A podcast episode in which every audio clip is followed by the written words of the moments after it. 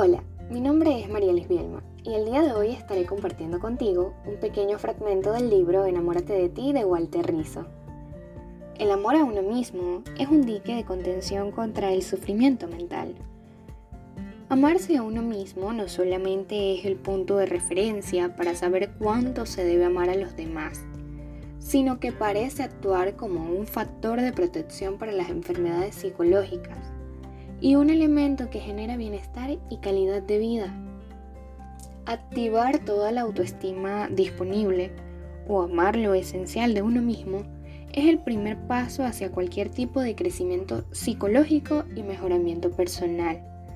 Y no me refiero al lado oscuro de la autoestima, al narcisismo y a la fascinación del ego sintiéndose único, especial y por encima de los demás.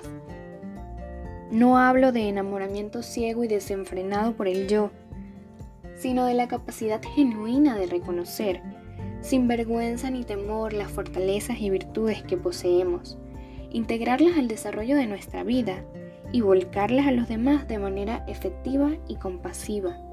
Quererse a uno mismo, despreciando o ignorando a los demás, es presunción y exclusión. Querer a los demás despreciándose a uno mismo es carencia de amor propio.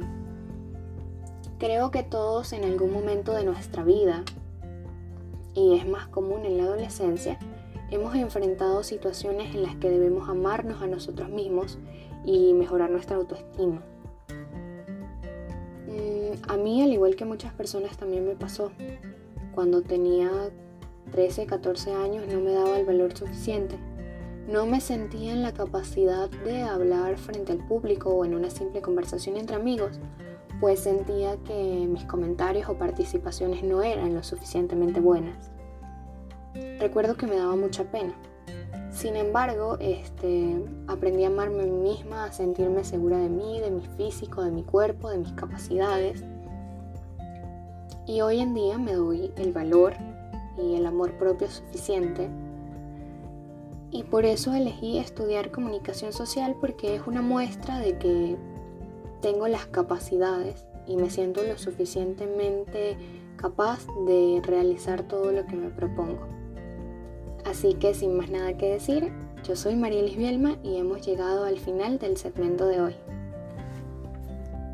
Hasta una próxima y chao chao.